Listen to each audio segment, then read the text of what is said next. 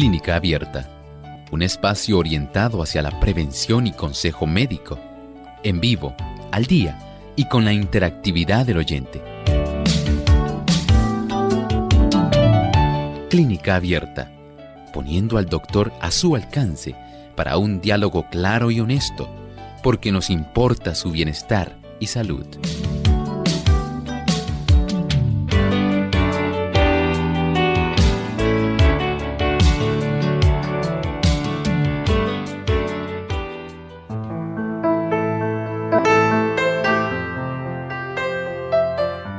Nos sentimos contentos nuevamente de poder brindar esta oportunidad a ustedes amigos de hacer sus consultas hoy en nuestro programa de clínica abierta. Así que sea parte del mismo, puede llamar, hacer su pregunta con relación a la salud y el doctor Elmo Rodríguez le estará brindando un buen consejo. Así que en esta hora les invitamos a participar, ya sea escribiendo su consulta a través de nuestro chat en la página web radiosol.org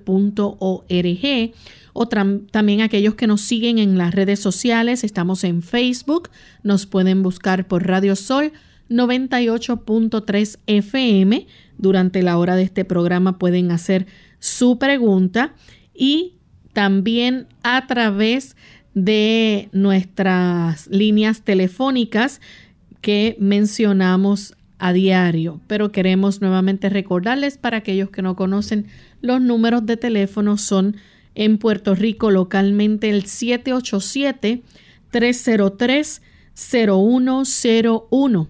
Para los Estados Unidos el 1866-920-9765. Para llamadas internacionales libre de cargos el 787 como código de entrada 282-5990 y 763-7100. Usted puede desde este momento comenzar a llamar para participar.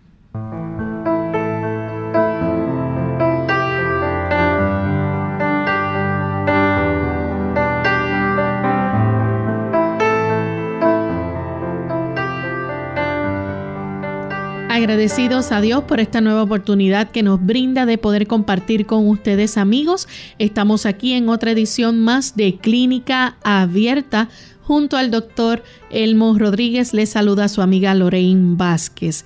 Hoy en esta edición de preguntas donde ustedes pueden llamar y hacer sus consultas. ¿Cómo se siente en el día de hoy, doctor? Muy bien, gracias a Dios, Lorraine. Agradecido al Señor por esta oportunidad Gracias porque el Señor ha sido muy bueno y nos ha permitido estar en esta reunión con tan buenos amigos y rodeados de un buen equipo. Y queremos también aprovechar y saludar a todos los amigos que nos sintonizan a través de las diferentes emisoras que retransmiten Clínica Abierta, ya sea a través de las redes sociales, a través también de las emisoras que descargan nuestro programa y pasan el programa, ¿verdad? En otro horario dentro de su programación. Nos sentimos contentos de saber que tantas personas sintonizan Clínica Abierta y enviamos un saludo muy cordial a nuestros amigos en España que nos escuchan a través de Seven Day Radio Virtual. Así que para ustedes una cordial bienvenida y saludos a todos los amigos que nos escuchan allá y también en las Canarias. Así que gracias por la sintonía. Vamos en este momento al siguiente segmento. Además de cuidar tu salud física, cuidamos tu salud mental. Este es el pensamiento saludable en clínica abierta.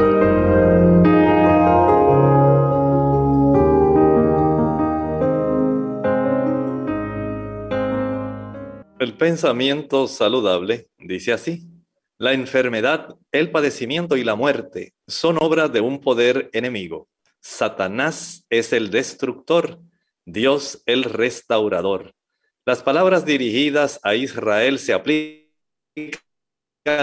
hoy a los que se recuperan la salud del cuerpo o la del alma. Yo soy Jehová, tu sanador. Entendemos que en medio de este gran conflicto que se genera aquí en la tierra, no se genera en otros mundos, es aquí en la tierra, se trasladó el problema. Y este problema que enfrentamos desde que nuestros padres dieron la concesión de poder estar sumisos bajo otro reino, el reino de las tinieblas, el reino que dirige el enemigo, Satanás, la serpiente antigua, el engañador. Él se ha encargado de estropear la obra de Dios. Esta obra de daño, de destrucción, de enfermedad, de padecimiento y de muerte no proviene de Dios. Satanás es el destructor, el Señor el restaurador. El Señor está haciendo todo lo que está a su alcance, tratando de que nosotros podamos tener la oportunidad de facilitarle a Él el que Él pueda entrar en el escenario de nuestra vida. El diablo solamente irrumpe, daña, desordena. Dios nos pide a nosotros siempre la oportunidad de que voluntariamente le cedamos a Él el hecho de que nuestra vida pueda ser dirigida por Él, restaurada por Él, sanada por Él. Él interviene si nosotros le damos permiso. El Señor nos ama. Él desea que nosotros podamos estar sanos, saludables, felices, pero necesita nuestra aprobación. El Señor no violenta nuestra conciencia, no violenta nuestra voluntad para ayudarnos.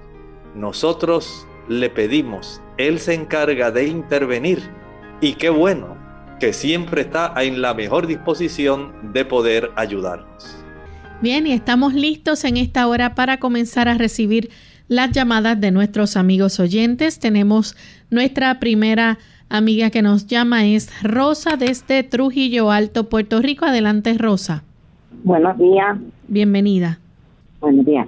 Bueno, pues yo quería este, indicarle a ustedes que yo desde el mes de en marzo, ¿verdad? Cuando empezó la pandemia, este, me dieron una gastritis bien fuerte, bien fuerte. Pero gracias a Dios, pues yo estoy bien de la gastritis, pero desde el mes de julio yo tengo la boca que me hace, que me sabe a metal, que me que me hace como si tuviera un poder estar encima todo el día, todos los días, todas las noches, las 24 horas del día. Ya yo no encuentro que, a qué doctor más ir, qué medicamento tomar. Yo soy cristiana, pero hace tiempo no voy a la iglesia.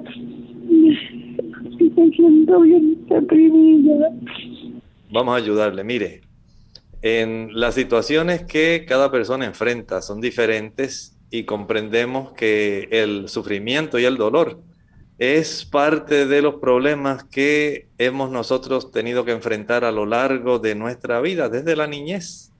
Cada uno enfrenta porque lamentablemente hay un archienemigo que daña todo lo que el Señor ha hecho y que se goza en el sufrimiento. Dios no se goza en el sufrimiento y por eso nos ha dado un gran botiquín para poder ayudarnos.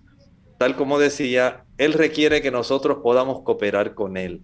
Revise la ingesta de productos que usted realiza. Si usted está usando café, el café es uno de los promotores de acidez más grandes que usted puede ingerir. No use café, no use chocolate, evite las frituras, Evite el chile, el pique, el ají picante, la canela, la nuez moscada, la pimienta, la mostaza, el uso de los cubitos de sabor, el glutamato monosódico, las frituras, los productos azucarados, jugos, maltas, refrescos, bombones, helados, paletas, bizcochos, galletas, flanes, chocolates. Esos productos no pueden estar en el escenario de una persona que quiere mejorar su condición de salud digestiva Ahora, además de dejar esos productos que la están dañando y la están afectando, debe usted hacer algunos cambios. En primer lugar, puede usted preparar dos tazas de agua, las añade en el vaso de la licuadora y le va a añadir entonces una papa cruda pelada. Dos tazas de agua, una papa cruda pelada. Proceda a licuar y a colar. Va a obtener dos tazas de agua de papa esas dos tazas de agua de papa las va a tomar en medias tazas. Media taza de agua de papa media hora antes del desayuno. Media taza de agua de papa media hora antes del almuerzo. Media taza de agua de papa media hora antes de la cena. Y media taza de agua de papa justamente antes de acostarse cada día. Por supuesto, esto lo tiene que preparar durante un lapso de seis semanas. No piense que tomándolo uno o dos días usted va a alcanzar la mejoría. Recuerde que esa mucosa que ha estado altamente irritada, grandemente inflamada, va a tomar tiempo también en sanar. No piense que los procesos de sanidad ocurren de un día para otro ni como por acto de magia se desaparecen. Haga su parte coma en horarios regulares, no coma meriendas, no pique nada entre comidas, tome agua entre comidas y usted notará la gran diferencia en la mejoría de su condición. Nuestra siguiente consulta la hace Nelly desde Añasco, Puerto Rico. Adelante, Nelly. Buenos días. Mi pregunta es con relación a la menstruación de las adolescentes. Tengo una nieta que le da mucho dolor de menstruación ¿qué podría utilizar ella que fuera natural para calmar estos malestares de menstruación? Muchas gracias. En los problemas del síndrome premenstrual, las damas deben estar conscientes que pueden estar ocurriendo deficiencias. Especialmente los jóvenes no se cuidan adecuadamente en la calidad del alimento que van a consumir. Y la deficiencia, por ejemplo, de vitamina B6, piridoxina, es una causa de dolores menstruales. La deficiencia en la ingesta de calcio, ahí tiene otra causa también de problemas para facilitar el dolor menstrual. De tal manera que si un adolescente va a ingerir una alimentación equilibrada, alta en frutas, rica también en productos que tengan vitamina E, como por ejemplo el germen de trigo, las semillas de girasol, los anacardos, también las avellanas, el ajonjolí. Ese tipo de productos son muy buenos para poder ayudar a suplir vitamina E que ayuda muchísimo en este problema. Y por supuesto, las vitaminas del grupo B se encuentran en los cereales integrales. Consumiendo pan blanco no va a tener mejoría, ni consumiendo galletas, consumiendo pizza, no va a haber mejoría. Pero si ella prefiere utilizar trigo integral, pan integral, arroz integral, cebada, millo, esos productos que son ricos en grupo B, usted va a notar una gran diferencia. Esto se va a reducir muchísimo, pero tiene que hacer cambios en su estilo de vida. El ejercitarse cada día facilita que los ovarios puedan funcionar mejor. El acostarse temprano facilita que los ovarios puedan funcionar mejor. El tener a su disposición este tipo de alimentación y de estilo de vida que pueda ser muy apropiada para tener una, un estímulo hormonal hacia los ovarios es indispensable. Por lo tanto, tenga todo esto en mente. Y no olvide que también el Señor ha dispuesto plantas que pueden ser útiles como la frambuesa, red raspberry. Esta planta que se puede tomar en forma de infusión, de té, puede ayudar también para que las damas tengan un gran alivio. Tenemos que hacer nuestra primera pausa. Cuando regresemos, continuaremos entonces contestando más de sus preguntas, así que no se vayan.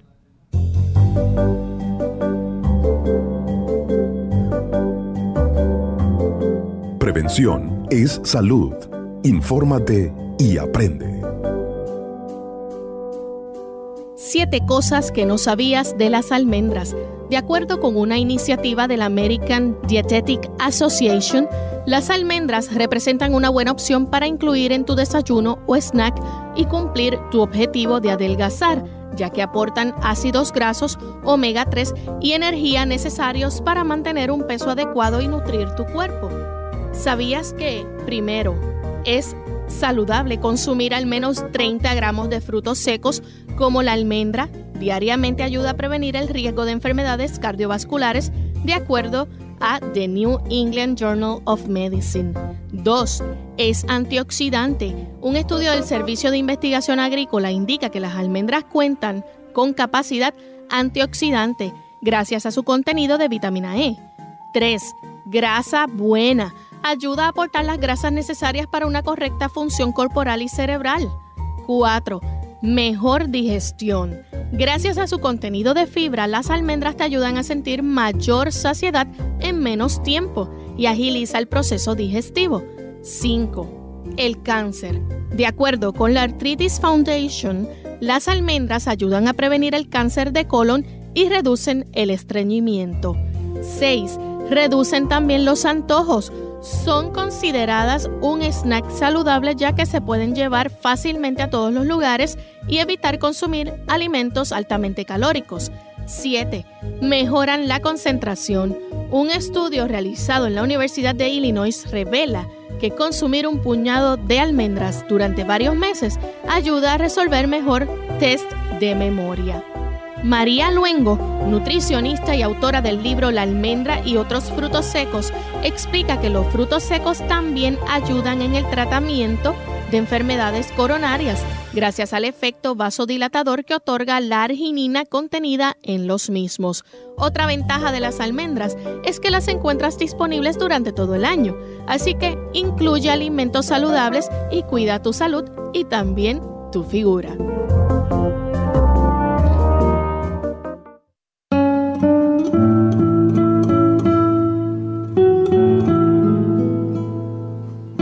Es imposible resignarse a reptar cuando uno ha nacido con el impulso de volar.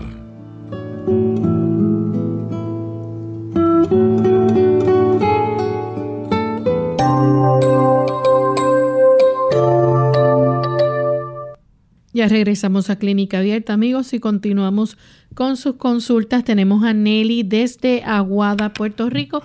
Adelante con la pregunta, Nelly. Si Dios les bendiga. Eh, eh, mi pregunta es al doctor si es un nódulo de la tiroides de 9 milímetros, 9 mm que estaba en marzo, eh, y bajó a 1.2 en octubre, puede debe de ser este, aspirado o se debe de esperar.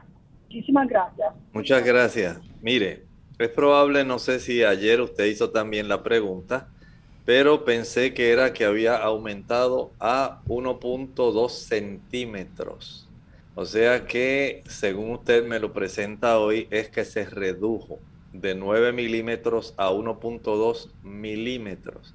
Cuando están en esa dimensión tan pequeña, es muy poco probable que se pueda aspirar con una ah, punción de aguja fina.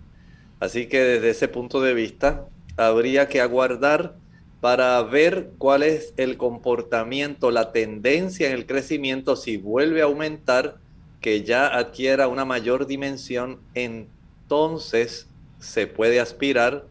Recuerde, según comprendo hoy, es que se redujo de 9 milímetros a 1.2 milímetros y en ese tipo de dimensión es muy difícil que se pueda aspirar. Tenemos entonces a Carmen que llama desde Carolina, Puerto Rico. Adelante, Carmen. Buenos días, ¿cómo están?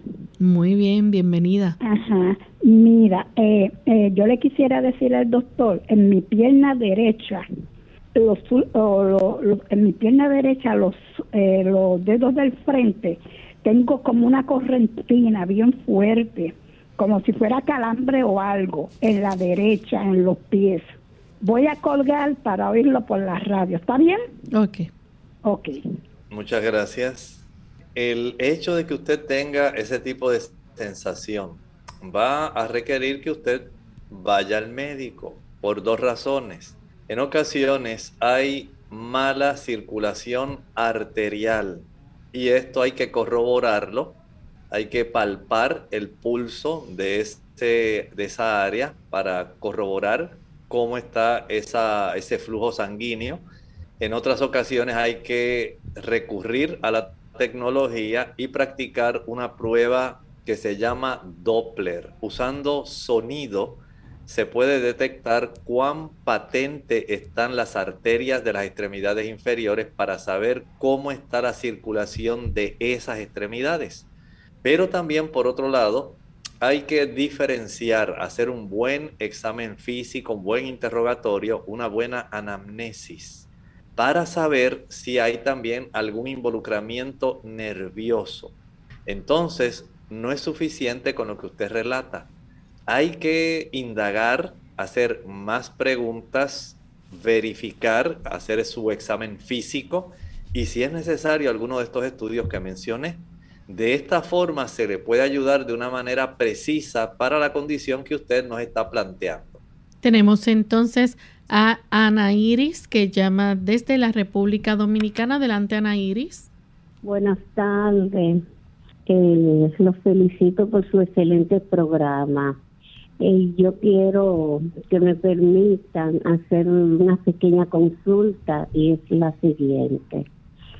Doctor, yo tengo aproximadamente un tiempecito ya bastante largo que yo estoy sufriendo de insomnio, pero fue después que yo perdí la visión. Que yo, yo podía acostarme con un radio prendido oyendo la música, a mí eso no me importaba, yo como quiera dormía pero de, después que quedé eh, no vidente, eh, me está dando mucha, mucha brega el yo conciliar el sueño. Entonces yo he optado por hacer té de manzanilla, té de flor de tilo, de la valeriana, he tomado la del cápsula, la valeriana, todo eso, pero ninguno de esos remedios me están dando resultados. Tengo tres días que no duermo y cuando despierto al otro día es nerviosa, es tensa y sin, y sin equilibrio y sin saber qué hacer. Esto es algo que me tiene bastante desesperada porque es algo frustrante porque el sueño hace bastante falta. Yo quiero que usted me diga si debido a la edad uno va perdiendo esa hormona, la serotonina, que produce el sueño y cómo yo puedo recuperarla, aunque sea con medicamentos o con remedios naturales, porque es una situación bastante lamentable y lo voy a escuchar por la radio y que, el Señor me le dé muchas bendiciones. Muchas gracias. Pienso que en su caso sería más conveniente ver la bendición de otra sustancia que es otro tipo de estímulo hormonal que pienso que es la que más en su caso se ha afectado y es la melatonina. Esta melatonina la produce nuestra glándula pineal, eh, pero depende de que nosotros podamos tener oportunidad de que la luz entre por nuestros ojos. Y usted refirió que usted está teniendo problemas de su visión en sí. Eh, si pudiéramos adquirir, comprar, porque se puede conseguir en tiendas de productos naturales la melatonina, pienso que esto le ayudaría mucho más. Puede conseguirla de 3 miligramos, de 5 miligramos. Eh, la puede tomar a la hora de acostarse con medio vaso de jugo de uva.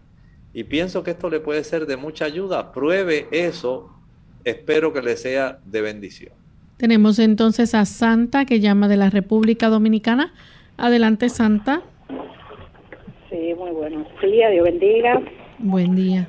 Eh, mi pregunta para el doctor es, yo tengo, o sea, me detectaron una aneurisma en la válvula mitral, eso me provoca eh, taquicardia, cuando cambio como de posición, si estoy parada, me recuesto, me da mucha taquicardia esa es una de las preguntas para ver en cómo él me orienta. La otra pregunta es, eh, el pelo a mí se me cae mucho por tiempo, pero cuando se me va a empezar a caer el pelo me da eh, picor en la cabeza, como eh, sensación como de hormigueo en, el cráneo. Entonces esas son mis preguntas. Espero la orientación por el radio. Muchas gracias. Le contestamos la primera. El hecho de que haya un aneurisma en esa válvula mitral amerita que usted sea vista por su cardiólogo. Él me imagino que le hizo ya bastantes estudios, entre ellos una, un ecocardiograma y probablemente hasta haya hecho estudios mucho más complejos. Pero entiendo que usted debe seguir de una manera bien muy precisa las instrucciones que él le haya dado. no es común que esto ocurra. Por eso le digo, no cese en acudir a las citas y hacer lo que él le haya dicho, porque amerita una intensa supervisión clínica por parte de su cardiólogo. Nuestra siguiente consulta la hace Elizabeth desde San Juan, Puerto Rico. Elizabeth, adelante. Sí, buenos días, Dios les bendiga. Buen día. Mira, mi consulta es que mi hermana fue internalizada ayer, internada, perdón, ayer en el Panamericano de Damas en Ponce.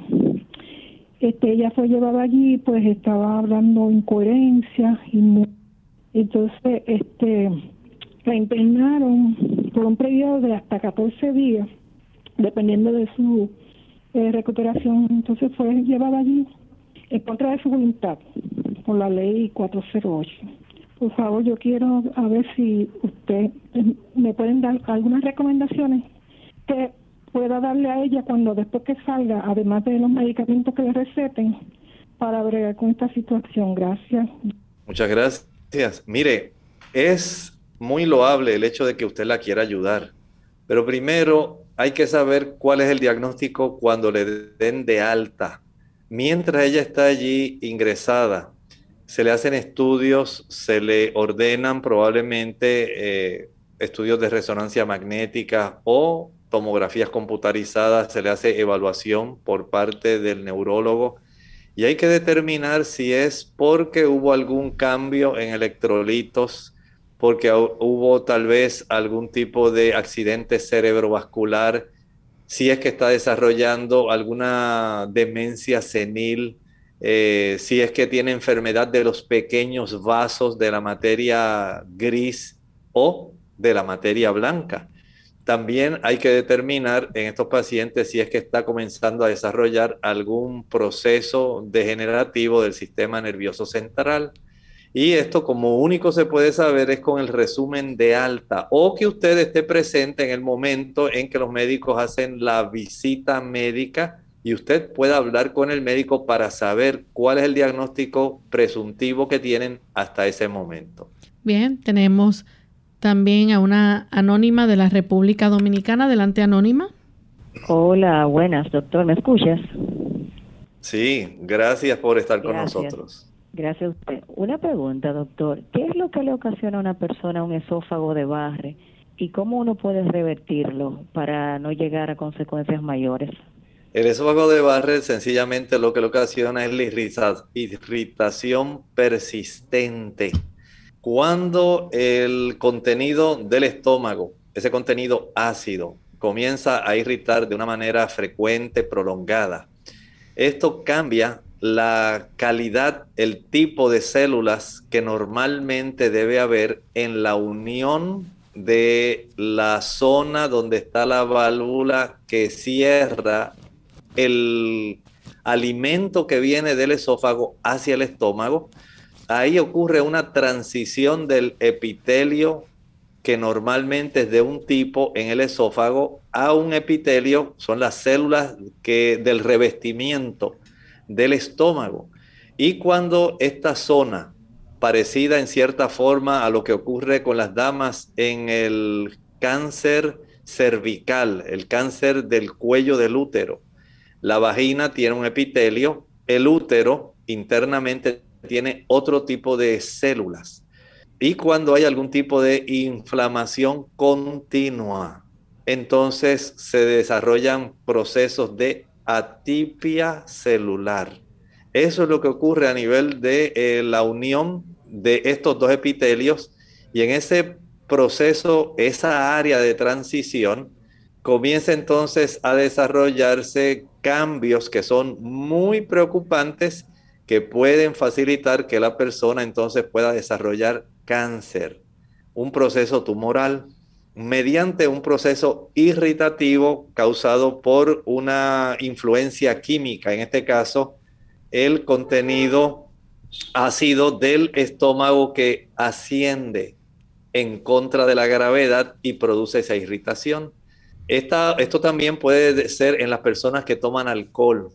El alcohol irrita esa mucosa también, no es solamente porque haya reflujo. También puede ocurrir en las personas que toman café. Las personas que utilizan productos irritantes van a facilitar que esto se pueda desarrollar. ¿Que ¿Cómo lo puede evitar? Pues hay que indagar a ver cuál de los productos o cuál causa, especialmente de algún producto irritante, pueda estar eh, propiciando que esto se desarrolle al quitar si es el alcohol, al quitar el alcohol, si es porque está fumando la persona, hay que evitar el uso del tabaco. Si es por el uso del chile, del pique, de la canela, porque tiene reflujo ácido, hay que corregir todo eso. Mientras no se corrija el problema, no va a desaparecer la atipia celular. Sí les recomiendo que esta persona pueda preparar el agua de repollo en una licuadora añada por lo menos un litro de agua y en este litro de agua añada una, por lo menos medio repollo bien picadito, proceda a licuar y esta agua que obtenga después de colar, esta agua de repollo, tómela durante el día. Esto va a ayudar, por lo menos cuatro tazas de agua de repollo ayudan para que comience a mejorar el proceso irritativo y pueda a la misma vez tener la oportunidad, mediante las sustancias antioxidantes que tiene el repollo, de tratar de ayudar a que estas células no malignicen de una manera que ponga el asunto sumamente en riesgo. Hay diferentes tipos de cambios celulares que pueden ocurrir en cuanto a la tipia, las displasias, las metaplasias, y esto puede cambiar si se corrige el problema. Bien, tenemos entonces a Juanita de Juncos, Puerto Rico. Adelante, Juanita. Sí, muy buenos días, Dios les bendiga. Quiero hacer esta pregunta. Si un profesional de la salud mental receta unos medicamentos que interactúan conforme a información del farmacéutico, si se consumen, si es producto usarlo, pues el doctor recomienda que, que sí, que sí los use, a pesar de que el farmacéutico dijo que interactuaba. Muchas gracias. Es una situación sumamente difícil. En ese aspecto, lo conveniente sería buscar otra segunda opinión. No se conforme solamente con el médico que le está recomendando, Recuerde que siempre puede haber otras alternativas. Y desde ese punto de vista, llevarlo, por ejemplo, a otro neurólogo, a otro médico que sea especialista en el área para el cual se está dando el tratamiento, puede dar una visión más amplia, puede dar otra óptica que puede ser saludable seguir. Tenemos entonces un anónimo que pregunta perdón, Lourdes de Estados Unidos pregunta qué tipo de ollas y sartenes son saludables. Ha escuchado que los de teflón se despegan. Bueno, este asunto es, sumamente, digamos, controversial en ocasiones. El teflón se despega si usted utiliza utensilios que pueden raspar el teflón si usted utiliza cualquier tipo de cuchara o algún los tenedores normales para usted cocinar, se va a desprender el teflón. Pero si usted usa el tipo de utensilios que no facilitan que el teflón se pueda desprender y usted lava el teflón con delicadeza utilizando las sustancias que recomiendan eh, y utilizando algún tipo de pañito para poder quitar, digamos, el aceite, los residuos, no va a haber desprendimiento. Es generalmente la causa que más puede influir. Otras personas optan por utilizar algún tipo de producto o sartén que en lugar de eso tenga cerámica. Es más difícil que la cerámica se pueda desprender, pero ocurre lo mismo. Usted tiene que tener los utensilios adecuados para que la cerámica conserve su integridad. Si usted usa, porque tiene prisa y está preparando algún producto, el tenedor común, la cuchara común, es muy probable que usted pueda producir pequeñas descascaramientos de esta cerámica y esto puede ser a la larga perjudicial. Hay que ser muy cuidadosos si usted puede adquirir mejor productos que sean de acero inoxidable de buena calidad, ya estamos hablando de un producto que es mucho mejor que el uso, por ejemplo, de la cerámica o el teflón. Y vienen eh, este tipo de eh, baterías de cocinar que son de buena calidad, son un poco costosas, pero usted ya tiene garantizada una mejor forma de cocinar y de esta manera no tienen que ser equipos muy costosos, pero bien vale la pena invertir por usted y por su familia en una batería de equipos que pueda ser adecuada para la salud. La siguiente consulta la hace Lola desde California, Estados Unidos. Ella está en la menopausia, tiene 52 años, se le está cayendo el cabello en cantidades grandes hasta el punto que ya se le ve el cráneo. ¿Qué suplemento u, hormona natural le puede ayudar? Al regreso de la pausa, doctor, nos gustaría entonces que le contestara. Ya volvemos.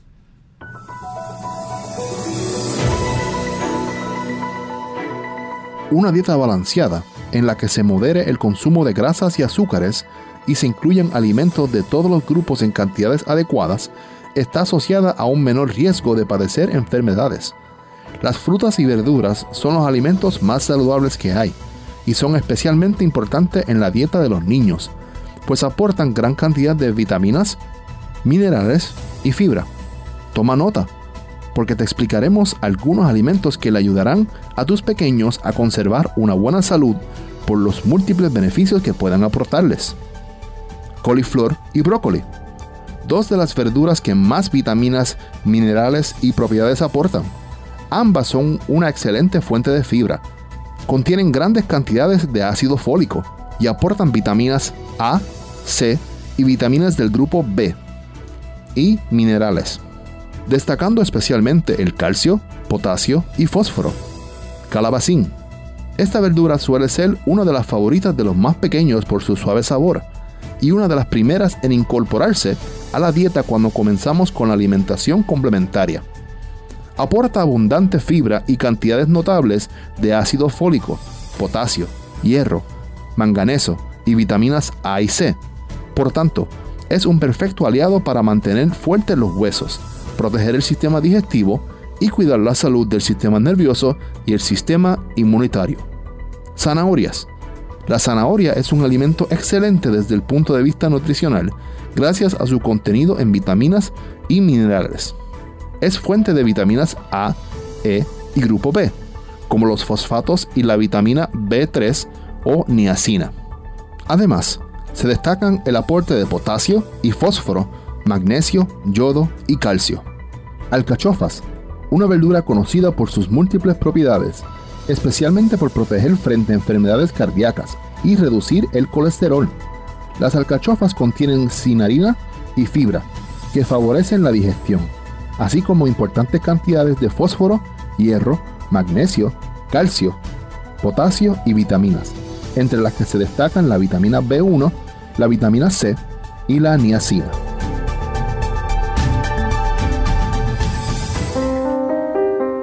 Sé generosa con abrazos y besos.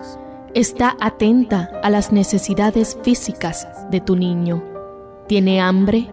¿Está cansado o enfermo? Responde prontamente atendiendo tales necesidades. Ponte en sintonía con las necesidades emocionales de tu hija. ¿Necesita ella una dosis extra de amor porque su mundo se le hizo pedazos? Asegúrate de que la reciba. Clínica Abierta. Ya regresamos a Clínica Abierta y tenemos pendiente la consulta de Lola de California que nos escribe y dice que tiene menopausia, 52 años, se le está cayendo el cabello en grandes cantidades hasta el punto de que se le ve el cráneo. ¿Qué suplemento u hormona natural le puede ayudar, doctor? Bueno, las damas que están, están entrando en esta etapa se benefician del uso de las isoflavonas. Estas isoflavonas ayudan para que haya una mejor sensibilidad a los fitoestrógenos naturales, que no solamente provienen de la soya, sería muy bueno que ella pudiera tomar un vaso de leche de soya diaria, si ella la puede preparar mucho mejor están más concentradas estas isoflavonas. Pero si toma las isoflavonas, pero no se ejercita, no se expone al sol eh, y comienza a consumir productos como los garbanzos, los productos derivados de soya, las aceitunas, eh, el ñame. Estos son productos que van a ayudar para que la superficie de los receptores hormonales estrogénicos que están en todas las células del cuerpo de la dama, pero especialmente en la zona del ovario, en la piel y en el cabello. De esta manera van a estar más sensibles para que pueda haber un estímulo que facilite el que el cabello pueda continuar creciendo. No me atrevo a decirle que va a ser como antes, pero sí entiendo que debe haber una reducción en la caída del cabello. Una vez la dama comienza con esta reducción bastante acelerada en la cantidad de estrógenos por haber entrado en la etapa de la menopausia, la sensibilidad de estos receptores y la reducción que ocurre por parte del estrógeno es lo que va a facilitar la pérdida de cabello. Por lo tanto, tome en nota todo lo que estamos hablando porque no depende tan solo de un suplemento. Hay ese conjunto de factores, el sueño, el ejercicio, una buena alimentación, las isoflavonas, para que usted pueda garantizar la calidad de la implantación de su cabello. Anónima de Estados Unidos le gustaría saber qué debe consumir su esposo y ella para aumentar la fertilidad de ambos. Tienen varios años tratando de quedar eh, embarazados y dice que no han podido. Tienen, eh, tiene 30 años de edad. Bueno, la clave está, número uno, si ya se han hecho estudios para saber, número uno, cómo está la motilidad de los espermatozoides en el caballero y cómo está la cantidad, al igual que la calidad. A veces hay trastornos en cuanto a la calidad de los espermatozoides o en cuanto a la cantidad o en cuanto a la motilidad. Esto es muy importante. Por el lado de ella, hay que saber si ella tiene sus ciclos menstruales, son ovulatorios. Hay ciclos menstruales anovulatorios. Y esto pues afecta definitivamente. Y si los dos están en sobrepeso, que es una de las razones más frecuentes por las cuales el proceso de la fertilidad no se lleva a cabo. Mientras esté sobrepeso, hay tanto ella como el caballero van a tener entonces trastornos en el equilibrio hormonal. Los, la cantidad de libras o kilos que usted tenga en exceso a lo que es el peso ideal o al índice de masa corporal que sea adecuado para usted, se va a convertir en un efecto adverso para usted. Y eso incluye el que esta grasa que está acumulada en el abdomen, o la grasa que también está acumulada alrededor de los órganos de las vísceras de nuestro abdomen puede facilitar el que haya un aumento de estrógenos y pueda desequilibrar totalmente la capacidad de que una dama pueda quedar, eh, pueda ser fértil y pueda entonces fertilizarse su óvulo para que se genere un embrión. Este tipo de situación también depende, por ejemplo, de que ellos tengan una buena circulación, de que haya un equilibrio adecuado de las hormonas en las damas principalmente, tal como dije en la producción de los caballeros del gameto masculino, el espermatozoide que sea adecuado. Y esto pues depende de otros factores como que usted duerma adecuadamente cada noche, pueda dormir 8 o 9 horas, que se ejerciten, que tengan una alimentación rica en nutrimentos como por ejemplo las semillas de girasol, el aguacate, el consumo de avena, la, el consumo también de granadas, que es muy adecuado para este proceso. Pero si lamentablemente no tienen una dieta equilibrada y más bien tienen una dieta como se acostumbra hoy día, una dieta de comer afuera, de comer a la prisa, lo que se pueda, eh, lo que haya disponible, lo que me alcance a comprar mientras estoy eh, trabajando o cuando llegue a casa porque no quiero cocinar. Hay tantos factores que inciden en esto que bien vale la pena repensar el estilo de vida de cada persona para poder entonces garantizar una buena capacidad de producir gametos que puedan facilitar o garanticen la fertilidad. Tenemos entonces a través del Facebook José Miguel Vázquez desde la República Dominicana tiene una inflamación en la ingle derecha que le recomienda, dice que le molesta el caminar.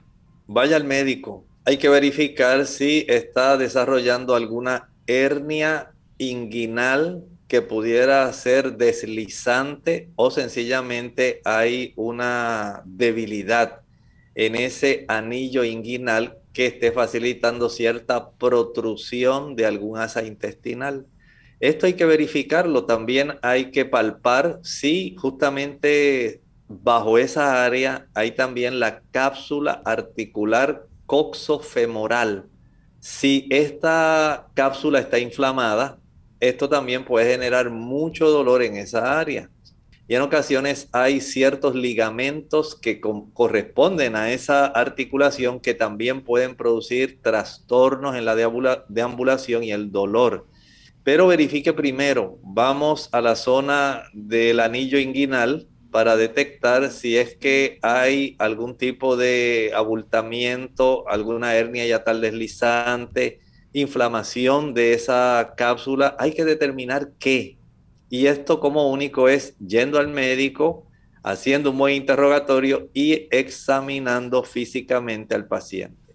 Amalfi Gómez pregunta cómo puede controlar el sangrado abundante durante el periodo menstrual. Primero, debemos asegurarnos de tener una buena proporción entre estrógenos y progestágenos. La abundancia de estrógenos puede traer trastornos en este aspecto de la menstruación. Y este tipo de desequilibrio, especialmente cuando a la dama le gusta mucho el consumo de leche y de huevos, va a traer y colabora mucho con este problema, eh, porque esto facilita que el grosor de la zona que se desprende del endometrio pueda ser bastante abundante y el desprendimiento, que es lo que ocurre durante el periodo menstrual, va a causar bastante sangrado.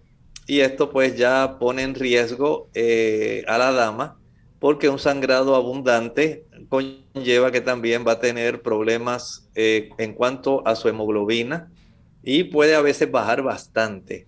También puede ser que esté desarrollando algún tipo de mioma, leiomioma, que son tumores benignos que facilitan por afectar generalmente esa capa muscular que está justamente por debajo del el endometrio y que facilita el desarrollo de los vasos que facilitan la proliferación del endometrio que después se va a esfacelar. Entonces, usted tiene que comprender que es muy importante la alimentación. Mientras menos productos animales, leche, mantequilla, queso, huevos y carne usted coma, mejor será la proporción entre estrógenos y progestágenos, más remota la posibilidad que usted pueda desarrollar algún tipo de mioma o algún otro trastorno que sea hormonal y que facilite el problema que usted está presentando actualmente. Haga un tipo de análisis respecto a su estilo de vida, a su alimentación. Eh, procure ir donde su ginecólogo, que él verifique con un sonograma eh, cómo está su endometrio, si hay presencia o no de miomas, cómo están sus ovarios, y las preguntas que él le haga para saber si a, adicional hay que ordenar hacer pruebas que analicen las cifras de sus hormonas sanguíneas. Jensimar Castro de Colombia eh, dice a través del Facebook que tiene un niño de 5 años, desde que tenía un año fue diagnosticado con adenoides agrandadas en un 80%. Todos los días cuando se levanta le da estornudadera y bota mucha secreción, mucho moco, dice. ¿Qué puedo dar para controlar esa producción de moco? En primer lugar, evite la leche, mantequilla, yogur, queso. Esto va a facilitar mucho la producción de mucosidades. pero si además podemos evitar el uso de estos productos eh, que facilitan, como los productos confeccionados con harina blanca, las galletas, los panes, la pizza, ese tipo de productos, los diferentes productos de repostería, todo eso facilita que haya ese problema y si el agravante es también el azúcar, entonces sí que vamos a tener una seria complicación que en ocasiones lleva a los padres a considerar la cirugía de las adenoides, que es un tejido que tiene más bien un tipo de función linfoidea protectora que ayuda, pero que por nosotros debilitar ese tejido mediante el consumo de azúcar, entonces podemos estar eh, propiciando que hayan complicaciones. Nuestra próxima consulta la hace Arlene Burgos. Dice cuán seguro es donar plasma y cada cuánto tiempo es recomendable. Bueno, esto depende de las personas. La donación de plasma, eh, las personas, dependiendo de su situación y de las otras enfermedades que padezca, eh, no creo que sea más adecuado de una tal vez media pinta, algo así. Y todo depende de, la persona en sí. O sea, mm, es una situación un poco difícil porque usted tiene que ir al banco de sangre, ellos le hacen algunos estudios, un interrogatorio, llena algún formulario para saber qué enfermedades padece, porque esa, ese líquido el plasma contiene una gran cantidad de proteínas, de sustancias, hormonas, anticuerpos. Y hay que saber qué está ocurriendo con usted antes de saber qué cantidad puede donar. Bien, nuestra última consulta dice Rosan, Rosángel de los Santos, ¿qué se puede hacer en una persona que fue diagnosticado con mieloma múltiple? Esta persona que tiene mieloma múltiple debe ser vista por el hematólogo oncólogo y someterse al tratamiento que él les recomiende. Hay muy buena, un buen resultado cuando se expone eh, la persona al tratamiento del mieloma múltiple. Funciona muy bien, eh, se recuperan las personas.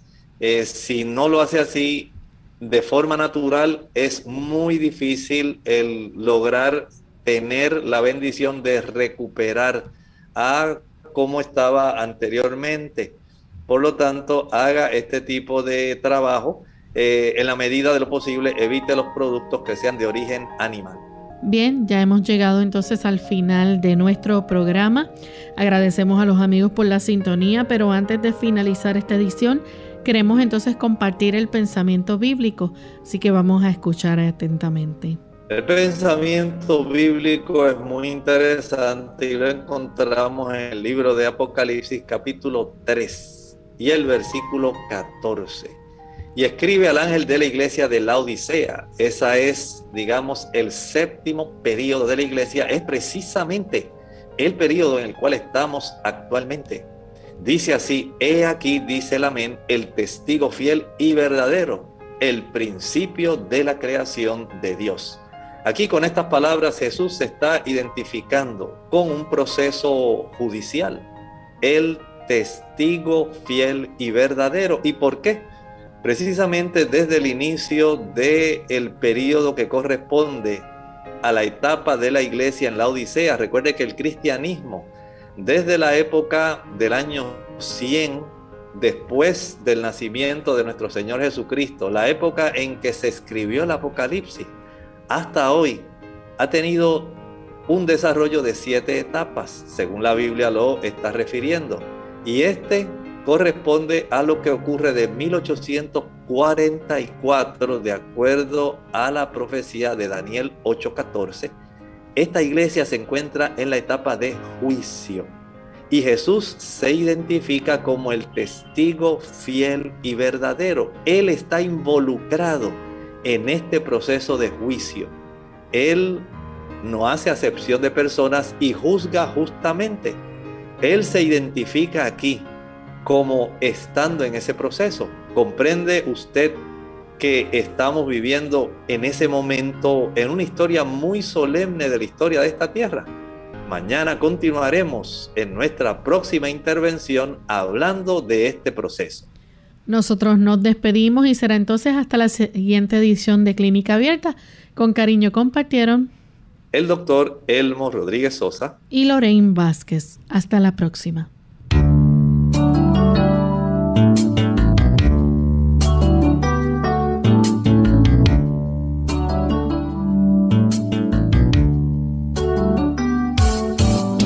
Clínica abierta. No es nuestra intención sustituir el diagnóstico médico. Antes de poner en práctica cualquier consejo brindado en este programa, usted debe consultar con su médico. Hasta la próxima.